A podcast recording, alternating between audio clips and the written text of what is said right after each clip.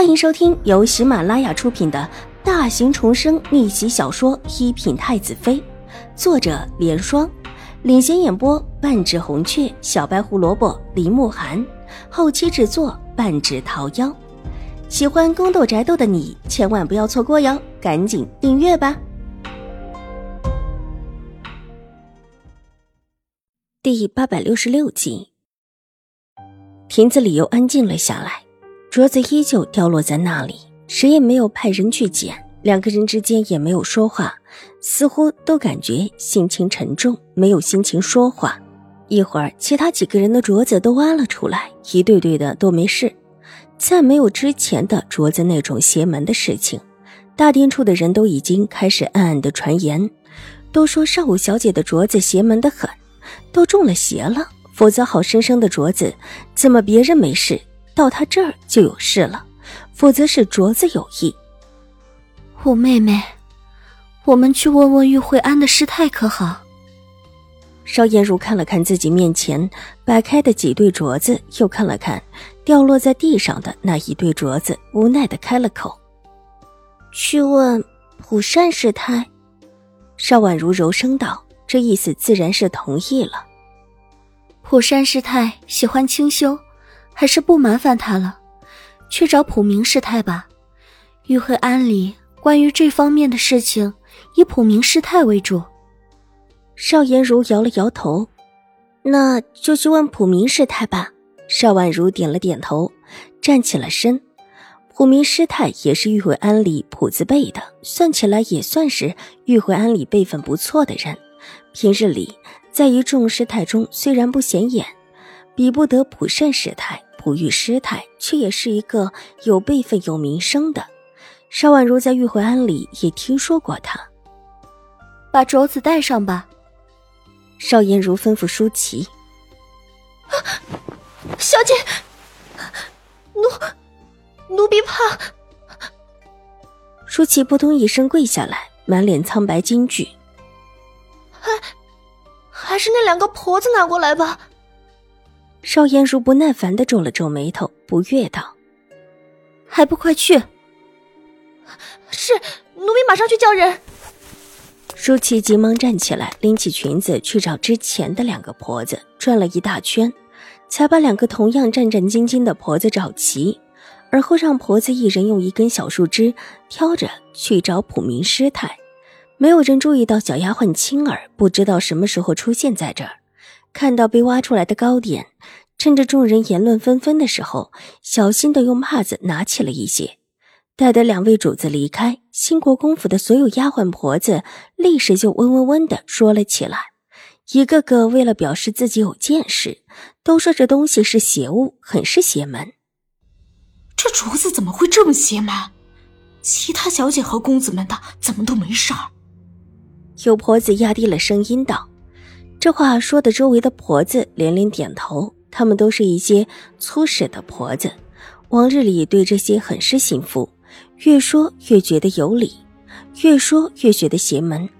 有一个最早挖到的婆子，觉得自己手脚都是冰凉的，全身颤抖，嘴唇哆嗦两下，才找到自己的声音：“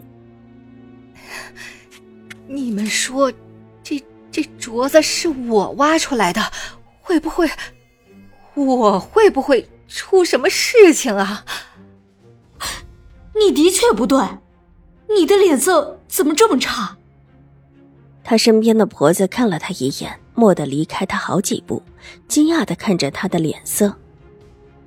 我，我不是。挖到镯子的婆子伸手捂着胸口，觉得胸口闷闷的，几乎喘不过气来。我。我是中邪了吗？有点像，老嫂子，你，你真的没事吗？又有一个婆子关心的道，但离她却是远远的，一副生怕染上什么不好的东西似的。婆子胸口闷闷的感觉越发的强盛，伸手捂着胸，眼睛瞪得极大，用力的喘着粗气，脚下一软，重重的摔倒在碎的瓦砾之上。只觉得眼前天旋地转，头一歪，晕了过去。这、这、怎么办？把人先抬到亭子里休息一下。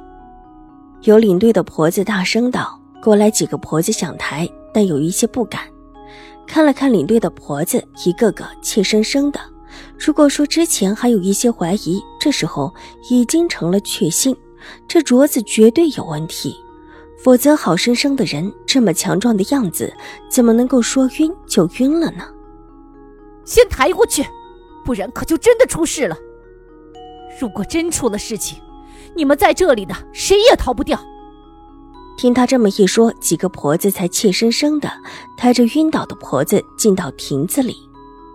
你看他的脸都紫了，看起来好吓人，像是被邪物侵入了似的。可不是，往日里他干活是最好的，什么活都干得很起劲儿，力气也大，怎么会突然之间就晕倒了？这这太可怕了！好生生的这么多蚂蚁呀！哎呦，看了真让人难受。这镯子有问题，肯定有问题。和其他的镯子都没问题，为什么五小姐的这对有问题？一定是五小姐有问题。你一言我一语的结果，就是推断出一个大家都不敢想的问题。最后一个婆子说到这儿，立时知道自己失言，即伸手捂住了自己的嘴，惊慌失措的看向周围的几个婆子，哀求道：“我我我方才是胡言乱语，我乱说话。”其他的几个婆子，你看看我，我看看你，脸色都有一些不太好。甚至在心里都觉得是，但这会儿却不敢顺着他的话往下说。管事的婆子没什么力气的呵斥道：“以后长长脑子，可不许胡说这种话。若五小姐听到，还不得要了你的命？”“是是，以后不会了。”说错话的婆子点头哈腰，派人去通知太夫人这件事。这种事总得跟太夫人禀报一声。管事的婆子想了想，我去，我去。这会儿人人都想离开这个邪门的地方，一个个争先恐后起来。本集播讲完毕，下集更精彩，千万不要错过哟。